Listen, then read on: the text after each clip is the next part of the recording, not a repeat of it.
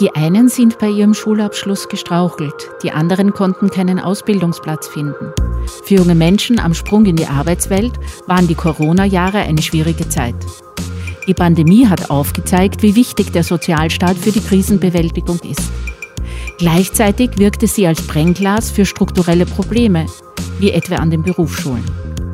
Was hat das Lehrstellenangebot mit dem Fachkräftemangel zu tun? Und wird von den politisch Verantwortlichen genug getan für die Jugend und ihre Zukunft? Diese Fragen hat die österreichische Gewerkschaftsjugend im Blick und besonders ihr Vorsitzender Richard Tiefenbacher. Der geborene Niederösterreicher wurde von der Stadt Wien zum Bürokaufmann ausgebildet und ist seit 2021 Bundesjugendvorsitzender der ÖGJ. Warum es für Jugendliche wichtig ist, politisch aktiv zu werden und für ihre Interessen einzutreten und was die Politik mit einem Bondage Club verbindet, darüber hat er in dieser Folge des Arbeit und Wirtschaft Podcasts mit unserer Autorin Alexia Weiß gesprochen. Guten Morgen, ich darf heute begrüßen Richard Tiefenbacher. Sie sind seit einigen Monaten Bundesjugendvorsitzender der österreichischen Gewerkschaftsjugend. Wie viele Mitglieder hat denn die Gewerkschaftsjugend? Ab welchem Alter können Jugendliche überhaupt der Gewerkschaft beitreten? Und wie kommt die Gewerkschaft ihrerseits mit Jugendlichen in Kontakt, um bei ihnen Interesse für die Rechte von Arbeitnehmern und Arbeitnehmerinnen zu wecken? Ja, guten Morgen auch von meiner Seite. Ich finde es eine sehr, sehr gute Einstiegsfrage. Wir als Gewerkschaft, wir sind ein wirklich, wirklich bunter Haufen mit ähm, sehr, sehr vielen Mitgliedern. Wir haben 40.000 Menschen unter 20 Jahren, die was Mitglieder sind, und unter 30 haben wir 145.000. Das heißt, zusammen ergibt es 185.000 Mitglieder, die wir österreichweit haben. Ähm, und ich habe es einfach schon gesagt, wir sind ein bunter Haufen einfach, weil nicht nur die verschiedensten Berufe ähm, bei uns vertreten werden, sondern auch die verschiedensten menschlichen Persönlichkeiten. Ähm, und das ist wie ein Gemüsebeet, einfach bunt durchgemischt und das ist super. Und wir versuchen auch zu den Jugendlichen ähm, durchzukommen, einerseits auf Social Media, ganz klar, mit einem guten Videoauftritt, ähm, mit, mit Postings zu den aktuellen politischen Geschehnissen ähm, oder zu whatever. Einfach, dass, dass sich ähm, die, die jungen Bediensteten, die Lehrlinge, Studierenden und Co. Ähm, einfach auskennen, was momentan passiert. Und das Wichtigste ist aber im, im Gewerkschaftsdienst ähm, das persönliche Gespräch zu finden mit den Menschen. Und das, das machen wir auch. Das nehmen wir uns sehr stark zu Herzen und gehen dann immer in die Berufsschulen hinein, ähm, führen dort viele Gespräche mit den Schülerinnen und Schülern ähm, und fragen dann halt natürlich auch, wo der Schuh drückt, ähm, wo sie Unterstützung brauchen. Weil wir können immer über die Jugend reden, das ist schon gut, aber in erster Stelle müssen wir mit ihnen reden, damit wir einfach wissen, okay, was ist jetzt tatsächlich das Problem der Zeit und wo können wir es angehen. Und das funktioniert wirklich gut. Die Corona-Jahre waren vor allem für junge Menschen, die versucht haben, am Arbeitsmarkt Fuß zu fassen, eine schwierige Zeit. Manche sind schon beim Schulabschluss gestrauchelt, leider. Andere konnten keine Lehrstelle finden. Wieder andere, zum Beispiel Schüler, Schülerinnen, aber auch Studierende, die berufsbildende Ausbildungen machen oder die eben ein Fachhochschule- oder Unistudium gerade ähm, durchlaufen haben, Probleme gehabt, nötige Praktika zu absolvieren. Sie kennen eben die Mitglieder und ihre Sorgen und Nöte. Wie stellt sich denn hier aktuell die Situation dar? Ja, Corona war wirklich keine schöne Zeit. Das war eine sehr bescheidene Zeit, wenn man das so sagen kann, ähm, wo vor allem Lehrlinge ähm, und Berufsschülerinnen immer vergessen worden sind. Sie sind immer behandelt worden wie Schüler und Schülerinnen zweiter Klasse. Das hat sich schon gezeigt bei, den, ähm, bei der Bereitstellung von diesen Selbsttestkits für die Berufsschulen, wo eben die, die Berufsschulen vergessen worden sind zu beliefern, wo wir dann nochmal nach Druck verliehen haben an die Politik, dass da eben auch was passieren soll, dass da was kommt. Ähm, die technische Ausstattung in den Schulen, das natürlich auch zum Wünschen über, das sind teilweise noch in den 70er Jahren hängen geblieben. Das heißt, das Modernste, was man oft in Berufsschulen findet, ist einfach der Overhead-Projektor. Ähm, und wenn man hineingeht, muss man teilweise Überlebensangst haben, dass man nicht wieder mit einer Platzwunde hinausgeht, weil der Verputscher von der Decke hinunterfliegt. Das heißt, da können einfach viele Investitionen getätigt. Ähm, und, und es gehört einfach auch in, in die Ausbildung gehört investiert. Als österreichische Gewerkschaftsjugend mit der Arbeiterkammer ähm, haben wir alle Berufsschulen österreichweit mit Endgeräten, also mit Laptops, Tablets und Co. versorgt, damit die Schülerinnen einfach im Homeoffice auch gut ihrer Ausbildung weiter nachkommen können. Das, diese Ausstattungsmöglichkeiten hat es nicht von Anfang an gegeben. Die Politik hat sich darum auch nicht gekümmert. Ähm, demnach ist es umso wichtiger, dass es eine gute und starke Interessensvertretung gibt, die einfach auf die jungen Menschen, auf die Zukunft unseres Landes schaut und sie eben mit den benötigten Endgeräten ausstattet. Und das haben wir top gemacht. Und jetzt die Problematik ist noch immer, es gibt noch immer zu wenig Investitionen in den Berufsschulen. Also ist schön und nett, was wir gemacht haben mit den Laptops und mit den Tablets. Ähm, war wichtig, dass das passiert ist, aber das ist nur ein, ein kleiner Schritt von ganz, ganz vielen Schritten, die was zum großen Endergebnis führen sollten. Und das ist eine modernisierte, ähm, gut technisch ausgestattete ähm, Berufsschule oder für alle Berufsschulstandorte. Und da muss die Politik einfach zum Funktionieren beginnen. Am besten schon gestern und nicht erst morgen. Wie schaut es mit Lehrstellen aus, wenn jetzt Jugendliche suchen? Hat sich da die Situation inzwischen wieder entspannt oder ist es nach wie vor schwierig? Ich denke jetzt zum Beispiel an äh, Branchen wie Gastronomie oder Hotellerie, wo es ja auch so lange Schließungen gab, wo jetzt einerseits beklagt wird der Fachkräftemangel, aber andererseits, wie schaut es denn da aus? Werden da jetzt noch Lehrlinge ausgebildet oder ist die Situation hier schlecht? Ja, wir reden immer vom Fachkräftemangel und ähm, das stimmt auch, den gibt es tatsächlich. Also der Lehrstellenmarkt, der hat sich eindeutig erholt. Es gibt wieder mehr offene Lehrstellen als Lehrstellensuchende. Das Problem ist immer nur, man kann die zwei Zahlen natürlich gegenüberstellen und sagen, jetzt gibt es mehr Lehr auf offene Lehrstellen als Lehrstellensuchende, was ja schon was Gutes ist. Ähm, das heißt, es hat sich ein bisschen erholt alles. Ähm, aber die Problematik ist noch immer die Ausbildungsqualität. Und Sie haben das angesprochen, vor allem die Hotelleriebranche, also Gastronomie, Hotellerie, Tourismusbranche, die ist nicht zu Unrecht verschrien. Also wir haben ja den Lehrlingsmonitor, haben wir als österreichische Gewerkschaftsjugend hinausgebracht, ähm, wo wir mehr als 6000 Jugendliche befragt haben, wie es ihnen eigentlich so geht in der Ausbildung. Ähm, und da ist nichts Gutes rausgekommen dabei. Und vor allem in der Hotellerie, Gastronomie und Tourismusbranche, dort sind halt unbezahlte Überstunden gang und gäbe. Das muss man einfach machen. Ja. Also ungewollte, unfreiwillige und unbezahlte Überstunden, ähm, ausbildungsfremde Tätigkeiten. Jetzt stehe ich zum Beispiel an der Hotelrezeption, ähm, ich dort meine Ausbildung und dann kommt der Chef aber her und sagt, du, Moment einmal, du hast jetzt gerade eh nichts zu tun, der Rasen draußen schaut nicht so schön aus, geht's einmal bitte Rasenmähen oder Unkraut jägen. Das geht einfach nicht. Ähm, und es gibt auch fehlende Ausbildungspläne. Also die, die Jugendlichen hängen einfach in der Luft ähm, sehr oft, weil der Ausbildungsbetrieb am Ende des Tages dann auch nicht weiß, wie die Ausbildung jetzt da schön strukturiert ablaufen kann. Und das alles braucht man genauso sehr wie Schnupfen im Sommer, nämlich genau gar nicht. Ähm, und da muss sich einfach was ändern. Das heißt, ja, es gibt mehr offene Lehrstellen als davor. Jeder, der eigentlich einen Job haben wollte, könnte auch einen bekommen, aber man, man, die Qualität dahinter passt nicht. Und ich, ich verstehe das, dass dann Jugendliche sagen, ich möchte nicht in der Hotelleriebranche arbeiten oder als Friseur oder im Einzelhandel, weil es einfach verschrien ist, weil die Ausbildungsbedingungen, die Arbeitsbedingungen und das Geld passt am Ende des Tages nicht. Und das sind dann wir umso wichtiger als Gewerkschaftsbewegung, weil wir uns eben einsetzen für gute Arbeitsbedingungen, für einen besseren Lohn und generell für gute und noch bessere Ausbildungsqualitäten, ähm, als jetzt vorhanden sind. Was fordern Sie denn insgesamt von der Politik, damit allen Jugendlichen ein guter Start ins Erwerbsleben gelingt? Auf den sozialpartnerschaftlichen Dialog zu hören, auf uns einzugehen, ähm, sich mit uns an den großen runden Tisch zu setzen ähm, und nicht alles in den verschlossenen ähm, Hallen zu besprechen und uns, die Bevölkerung, die arbeitende Gesellschaft dann vor vollendete Tatsachen zum, zum, zum Stellen. Wir sind die Bewegung, die die Chefität nicht haben wollen. Aber wir sind die Bewegung, die sich jeder Hackler und jede Hacklerin verdient. Und wir als Gewerkschaft, wir sind die Hackler und Hacklerinnen dieses Landes. Ähm, und das ist mal der erste wichtige Schritt, sich mit den arbeitenden Menschen auf einen Tisch zu setzen und dort in den Diskurs zu gehen ähm, und dort gute Kompromisse auszuverhandeln. Und dann geht's natürlich auch noch weiter ähm, mit dem Lehrlingsgehalt. Also das muss natürlich auch passen. Es wäre super, wenn 800 Euro Mindestlehrlingseinkommen im ersten Jahr über alle Berufsbranchen, wenn das vorhanden wäre, das wäre super. Und da kann die Politik auch gut den Ton vorgeben. Ähm, das passiert aber nicht. Und ja, meine, meine große Bitte an die Politik ist immer, ähm, keine halblosen Lippenbekenntnisse einfach ähm, hinaus zu posaunen an, an, an den Sonntagen, in den ganzen Pressekonferenzen, die da draußen herrschen. Ich kann es mir nicht mehr anschauen, ich habe keine Geduld mehr dafür. Und, und ich lebe auch so nach der Einstellung, entweder man macht's gescheit oder man macht's gar nicht. Und ich habe so das Gefühl, dass unsere Politik in den letzten Jahren immer nur so halbherzigen Mist macht, der sich zwar medial gut verkaufen lässt, aber den Menschen, die tatsächlich Hilfe benötigen, genau nichts bringt. Und die Politik kann und muss auch mehr leisten. Und das hat, das hat zu passieren. Die Corona-Pandemie hat auch aufgezeigt, wie wichtig der Sozialstaat ist und dass man diesen verteidigen und auch für ihn kämpfen muss. Gleichzeitig sehen wir als Gesellschaft, dass die Klimakrise genauso entschiedenes Handeln verlangt wie die Bekämpfung der Pandemie.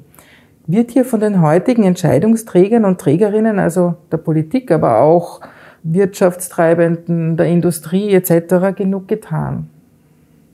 Nein, auf keinen Fall. Es wird, es wird viel zu wenig getan. Es wird zwar viel darüber geredet, ähm, aber es sind am Ende des Tages auch nur leere Worthülsen.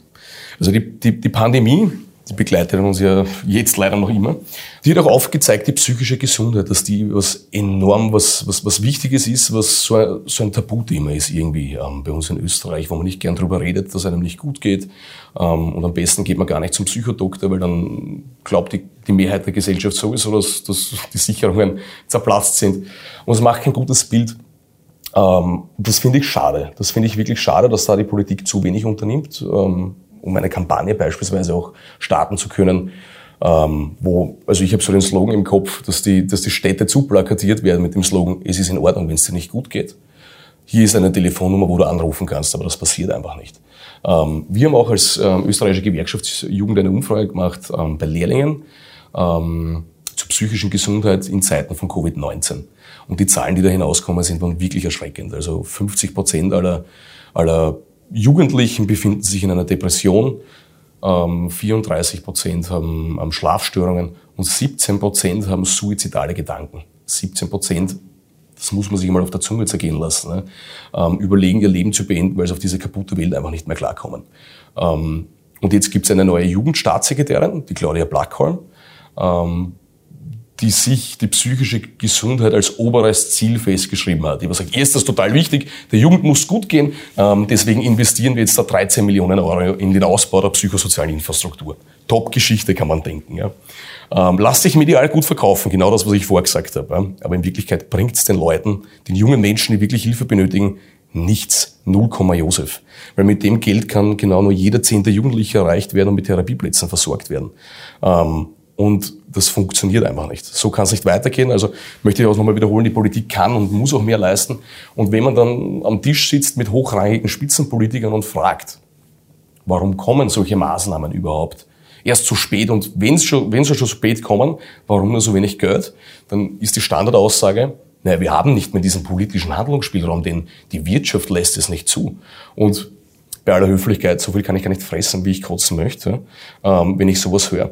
Weil Erinnern wir uns an, an, an die Covid-Beginnzeiten, Lockdown. Die Wirtschaft ist bewusst hinuntergefahren worden. Ne? Ähm, all, alles Dinge, wo die Politik immer gesagt hat, es ist nicht möglich. Schauen wir kurz nach Deutschland, machen wir dort auch kurz einen Ausflug hin. Dort hat es auch geheißen, es gibt nicht mehr Geld für Sozialleistungen. Dann bricht schrecklicherweise Krieg aus in der Ukraine und dann kann man 100 Milliarden Euro hernehmen und in, in die Rüstungsindustrie hineinpulvern. Also die Politik macht genau das, wo sie immer sagen, wir haben nicht diesen Handlungsspielraum und sind die Hände gebunden, weil es äh, die Wirtschaft nicht zulässt. Und ich habe die Schnauze voll, um ehrlich zu sein, dass die Politik argumentiert, als wäre es in einem Bondage-Club. Die Politik kann und muss mehr leisten, das sage ich schon zum vierten Mal, weil es mir wirklich wichtig ist, ähm, dass hier ein Umdenken einfach stattfindet. Und es ist, es ist schön, dass die Politiker hinausgehen, ähm, ihre Pressekonferenzen abhalten und ähm, das Gelbe vom Ei verkaufen wollen.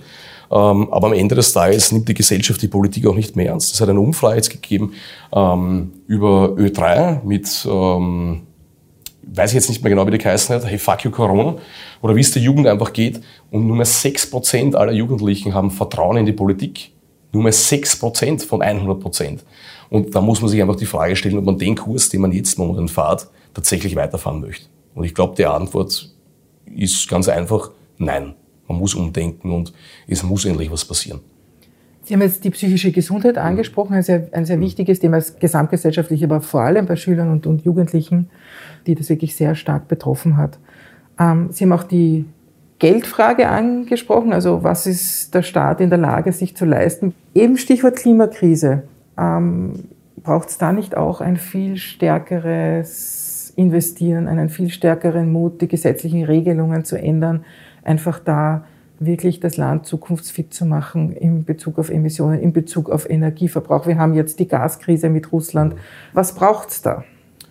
Ja, auch konkrete Handlungen. Und das ist genau das, das Problem leider, dass wieder alles auf den, auf den Schultern der jungen Menschen ähm, ausgetragen wird. Und es ist ja nicht so, wir, wir warnen ja die Politik. Wir warnen sie, dass wenn der Kurs so weitergeführt wird, dass, dass dass es um Leben und Tod gehen wird. Und am Ende des Tages wird es um den Tod gehen.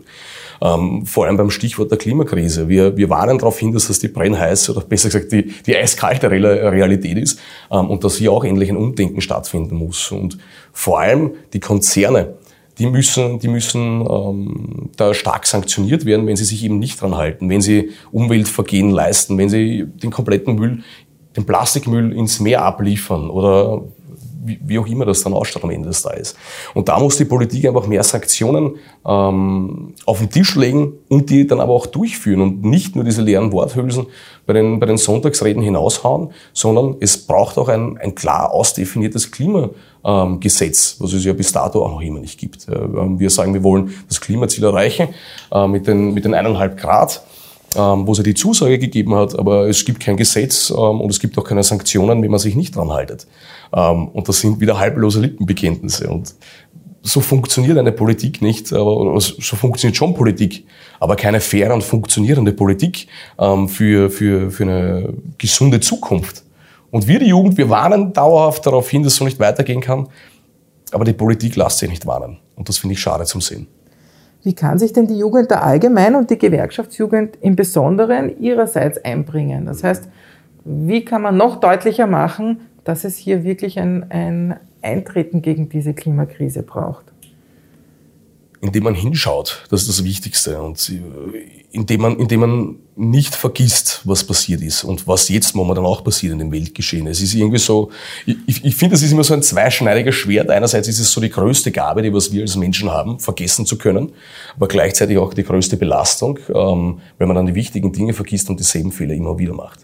Und genau das darf jetzt nicht passieren. Wir befinden uns in Krisenzeiten. Es ist viel, vieles schiefgelaufen. Das kann passieren, aber am Ende des Tages muss man aus den Fehlern lernen und man muss es besser machen, der Gesellschaft zuliebe. Ähm, aber das passiert momentan nicht. Also man macht die Fehler, man vergisst bewusst oder unterbewusst, das weiß ich nicht. Ähm, kann ich niemandem unterstellen, möchte ich auch niemandem unterstellen, aber irgendwie passiert immer wieder dasselbe. Wir laufen mit offenen Armen von einem Problem in das nächste hinein. Und da ist es eben wichtig, nicht zu vergessen, hinzuschauen ähm, und auf die Straße zu gehen, zum Demonstrieren, zum Streiken, auf einfach laut aktionistisch zu sein, dass ich dieses Wort hinausbekomme. Ähm, und einfach einmal mit dem Faust auf die Tisch zu hauen und zu sagen, so geht's nicht weiter. Es muss sich was ändern. Wir sind die Zukunft dieses Landes.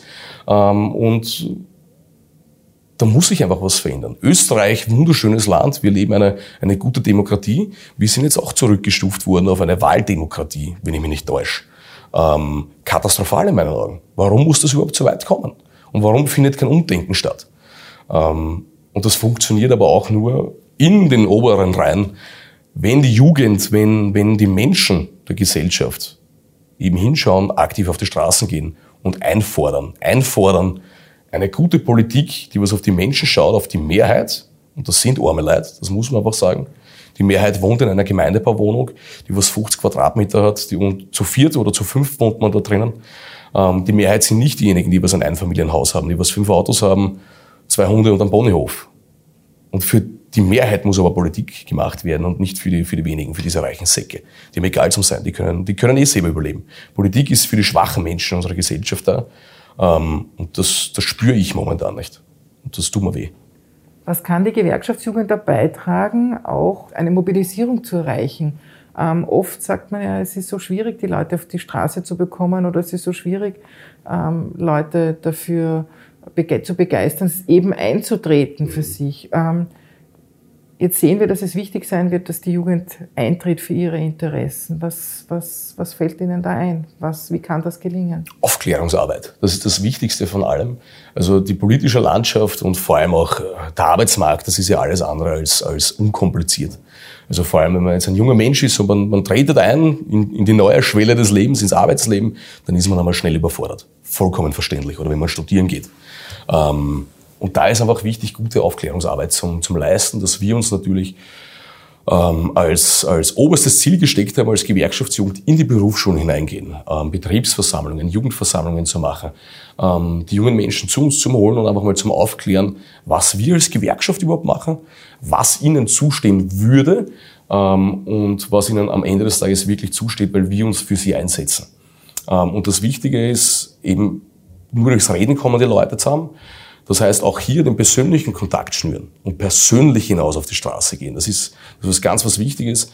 Ähm, ich rede jetzt nicht von einer, von einer Revolution. Das ist ja ein, ein Revolution ist ja immer so ein, ein was Bestehendes aufbrechen, was komplett was Neues machen. Ich, ich glaube, das braucht's nicht.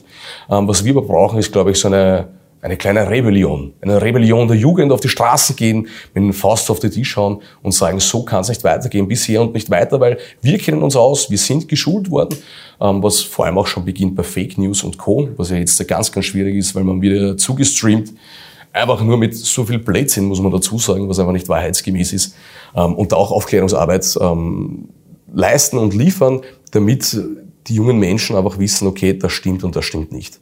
Ähm, und dann gemeinsam mit diesen neuen Erkenntnissen, dann bleibt ja dann ja gar nichts mehr über, außer zum sagen, Entschuldigung, aber ich bin unzufrieden, so kann es nicht weitergehen.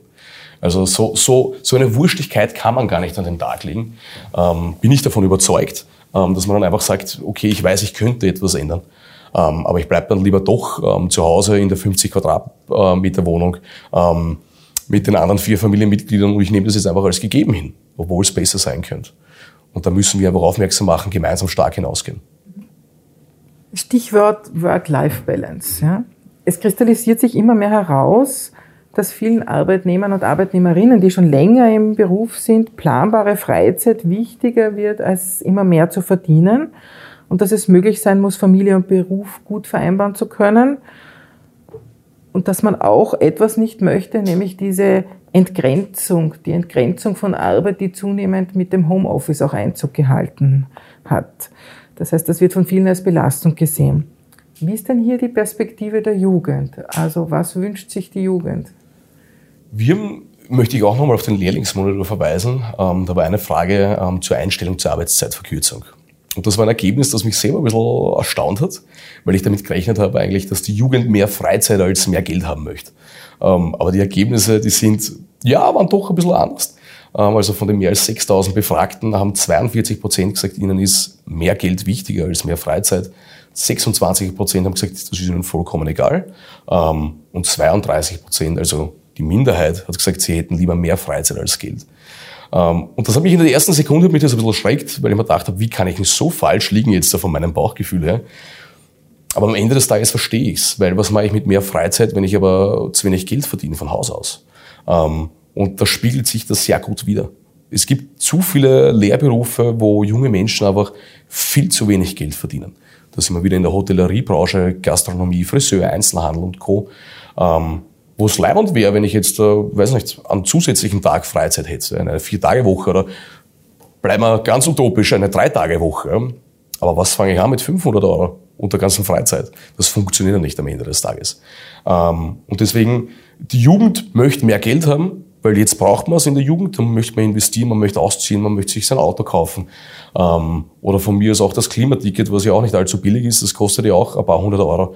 Ähm, und da geht einfach viel Geld verloren. Und am Wochenende, ich kenne es von meiner Lehrzeit noch, ähm, ist auch oft das erste Lehrlingsgehalt einfach einmal schnell ausblasen. Wenn man fortgeht, dann ladet man die Freunde auf ein Getränke ein und schwuppdiwupp das erste Wochenende ist und ich habe schon wieder eine, eine Null auf meinem Bankkonto stehen.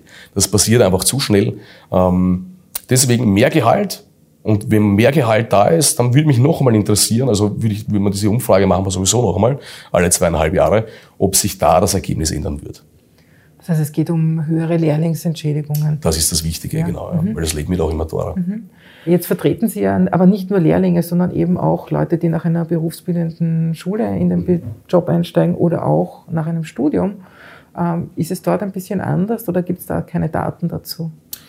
Da habe ich jetzt keine soliden Daten, äh, muss, ich, muss ich auch gleich dazu sagen, aber es ist ähm, soll ich das sagen, es ist so ein Irrglaube in unserer Gesellschaft auch, dass wenn man studieren geht, ähm, dass man nach Abschluss des Studiums sofort den besten Job findet und High-End verdient ähm, und das neue Hobby ist Golfen und das neue Auto ist ein, Porsche 911 oder was auch immer.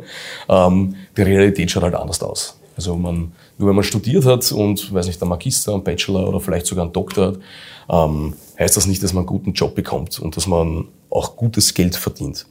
Das ist das Wesentliche. Also es kommt immer auf die Branche drauf an, wo man arbeitet natürlich ähm, und wie der Kollektivvertrag gesetzt ist. Und da gibt's äh, noch, wir machen schon wirklich gute Arbeit als Gewerkschaft. Wir gehen da, wir sind da steinhart, eisenhart sind wir da bei den Verhandlungen. Ähm, aber die Arbeitgeber wollen halt nichts herschenken, die Chefitäten. Und demnach gibt es dann halt noch immer ein paar Branchen, vor allem, wo wir dann auch nicht immer gut aufgestellt sind, ähm, wo der Verdienst dann auch nicht so gut ausschaut. Und es herrscht, glaube ich, generell für jeden, der was arbeiten geht, es muss mehr Geld am Ende des Tages hinausspringen. Wenn man 40 Stunden arbeiten geht, 40 Stunden, das ist die Normalarbeitszeit oder 38,5 Stunden, ja, aber die Überstunden kommen ja auch noch dazu. Und wenn es dann noch einmal ungewollte, unfreiwillige und unbezahlte Überstunden sind, dann schaut man sowieso durch die Geldbörse, ähm, kann die fünfmal herumdrehen und wenden, man findet nicht mehr Geld drinnen, aber der Kühlschrank gehört ja trotzdem gefüllt. Und das Auto gehört auch bedankt. Und, oder das Klimaticket gehört bezahlt oder das Top, äh, das Top-Jugendticket oder whatever. Kostet einfach viel Geld. Ähm, und, und da muss es einfach beginnen. Das Geld gehört sich hinaufgestuft, die Ausbildungsqualität, die, die, die Arbeitsqualität auch in den Betrieben. Ähm, und da gehört einfach viel gemacht. Und da sind wir als Gewerkschaft 24 Stunden, sieben Tage die Woche dahinter, ähm, damit wir das erfahren. Und es ist halt ganz, ganz wichtig, wir können dann halt auch immer nur dann aktiv werden als Gewerkschaft oder auch die Arbeiterkammer, wenn die Leute zum Reden beginnen. Wenn's, wenn's, wenn sie zu uns kommen und sagen, sie werden da jetzt ähm, über den Tisch gezogen, sie machen unbezahlte, unfreiwillige Überstunden, sie machen ausbildungsfremde Tätigkeiten, sie bekommen zu wenig Geld, als was ihnen zusteht, das müssen wir halt erfahren. Und wenn die Leute nicht zu uns kommen und uns das auch nicht sagen, ja, dann können wir nicht zum Arbeiten beginnen. Also für alle, die sich das anhören, bitte kommt zu uns. Wir beißen nicht, ganz im Gegenteil. Doch, wir beißen schon. Wir beißen die Arbeitgeber. Ähm, aber euch unterstützen wir. Kommt einfach zu uns.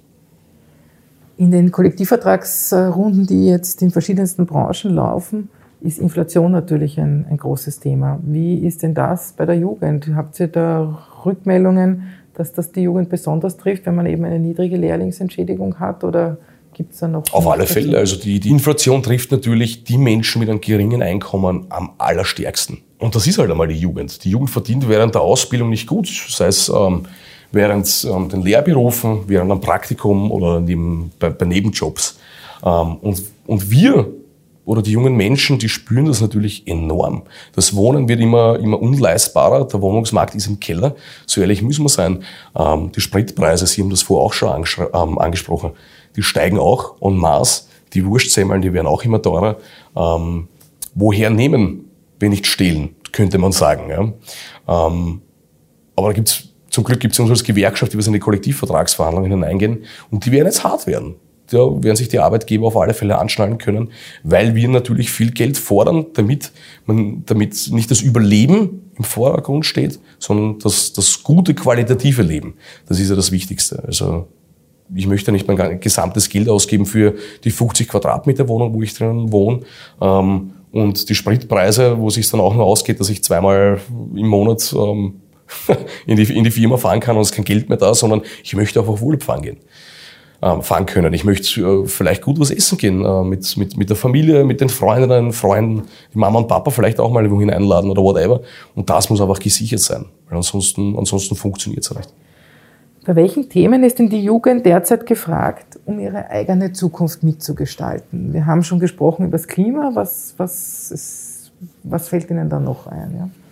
Die Ausbildung per se. Ähm, ist nicht nur die Lehrausbildung oder das Studium, sondern vielleicht auch beim kompletten Schulsystem. Es ist, ähm, ich glaube, hier muss auch ein Umdenken stattfinden, wo, wo vor allem die, die Jugend, die Schüler und Schülerinnen da jetzt auch einfach einmal ähm, die Kreide in die Hand nehmen müssen, um, um, um ihre Forderungen auf die Schultafel aufzuschreiben. Ähm, dass das passiert, dass das noch mehr, noch mehr behandelt wird. Also das heißt, das Schulsystem gehört ein bisschen verändert oder maximal verändert in meinen Augen, ähm, weil es geht nicht um Stärken, Stärken, es geht einfach darum, dass man, ja, weiß ich nicht, Mathematik zum Beispiel, ganz, ganz wichtig, ähm, dass man weiß, wie Mathematik funktioniert. Aber wer sagt, dass ähm, politische Bildung nicht gleich wichtig ist wie Mathematik oder Kunst oder, oder Tanz? Stärken, Stärken. Ich glaube, das ist was Wichtiges und ich bin davon überzeugt, dass die Jugend genau das, äh, die Jugend sieht das einfach so. Ähm, und das wäre schon mal ein guter Angriffspunkt oder ein guter Startpunkt zum sagen, passt, wir wollen da einfach was verändern.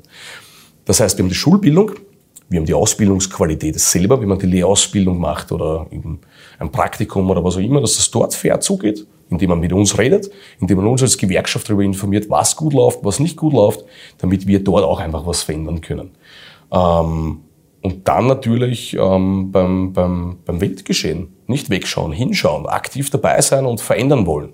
Und es passiert schon oft, dass man, dass man dann sagt, okay, und ich verstehe es auch, dass dieses politische Hin und Her und dieser Hickhack an junge Menschen oft zu viel wird und, und dann heißt es, das sind, sind alles ein paar, ein paar Kasperlen dort oben, das interessiert mich alles nicht. Politik, was habe ich mit der Politik zu tun? Ähm, aber man vergisst oft, dass sich der Banker für die Politik interessiert, der was die Kredite ausgibt. Der Vermieter, der interessiert sich für die Politik, der was die Mietpreise gestaltet. Ähm, das wurscht einmal selber. Das interessiert sich auch für die Politik, ja, weil es entscheidet ja alles, ob es teurer wird oder nicht. Ähm, und, und da ist einfach wichtig, nicht zu früh den Kopf in den Sand zu stecken, vor allem in schwierigen Zeiten, sondern aktiv dabei bleiben, das alles mitverfolgen ähm, und was dagegen tun. Und wichtig ist halt auch, und es herrscht so viel Negativität, es geht so rund in, in unserer Welt, ähm, alles Negative, was, was passiert, wenn man sich einliest, dass man das nicht zu sehr in sich hineinlasst. Das ist was ganz was Wichtiges. Also gibt so ein schönes chinesisches Sprichwort, ein Schiff kann am Meer sein und es können die stärksten Wellen dagegen schlagen, aber es wird niemals untergehen. Aber wenn nur ein kleines Loch in diesem Rumpf drin ist, dann sauft das Schiff ab. Dann liegt es am Grund des Meeres. Und genau dasselbe ist es mit den negativen Einflüssen auf der Welt. Wenn man ein gutes Selbstbewusstsein hat und eine, eine gute Mauer um sich baut hat, dann kann der ganze negative Schaß, der auf der Welt passiert, der kann einen nicht runterziehen. Aber lasst man es einmal sich hineinkommen, dann findet man sich auch genauso wie das Schiff am Grund des Meeres und das soll nicht passieren. Und das bringt mich schon zum nächsten Punkt zur psychischen Gesundheit. Ähm, weil das ist das Wichtigste. Also egal welche Krise jetzt herrscht, ob es ums Geld geht, um es um, um eine gute Ausbildung geht oder was auch immer, ähm, die psychische Gesundheit, die steht im Vordergrund, weil ohne Gesundheit ist alles andere unnötig, ist unwichtig. Da auch drüber zu reden. Kein Schamgefühl davor zu haben, weil jeder hat seinen eigenen Rucksack zum Tragen. Der eine ist vielleicht ein bisschen größer, der andere ein bisschen kleiner. Aber wir haben alle Erlebnisse in unserem Leben gemacht, die was ähm, nicht schön sind, wir werden noch, noch genügend Erlebnisse ähm, haben, die was auch nicht schön sind. Und da ist einfach wichtig, darüber zu reden. Mit den Freundinnen, mit den Freunden, mit der Familie oder einfach mit professionellen Menschen, die das studiert haben, die das hauptberuflich machen ähm, und einen dort weiterhelfen können, um auf den richtigen Weg zu gehen. Das ist das Wichtigste. Also kein, keine Angst zu haben ähm, vor offener Kommunikation. Und das ist, das sollte man sich, glaube ich, überhaupt mitnehmen fürs gesamte Leben. Danke für das Gespräch. Ich danke vielmals.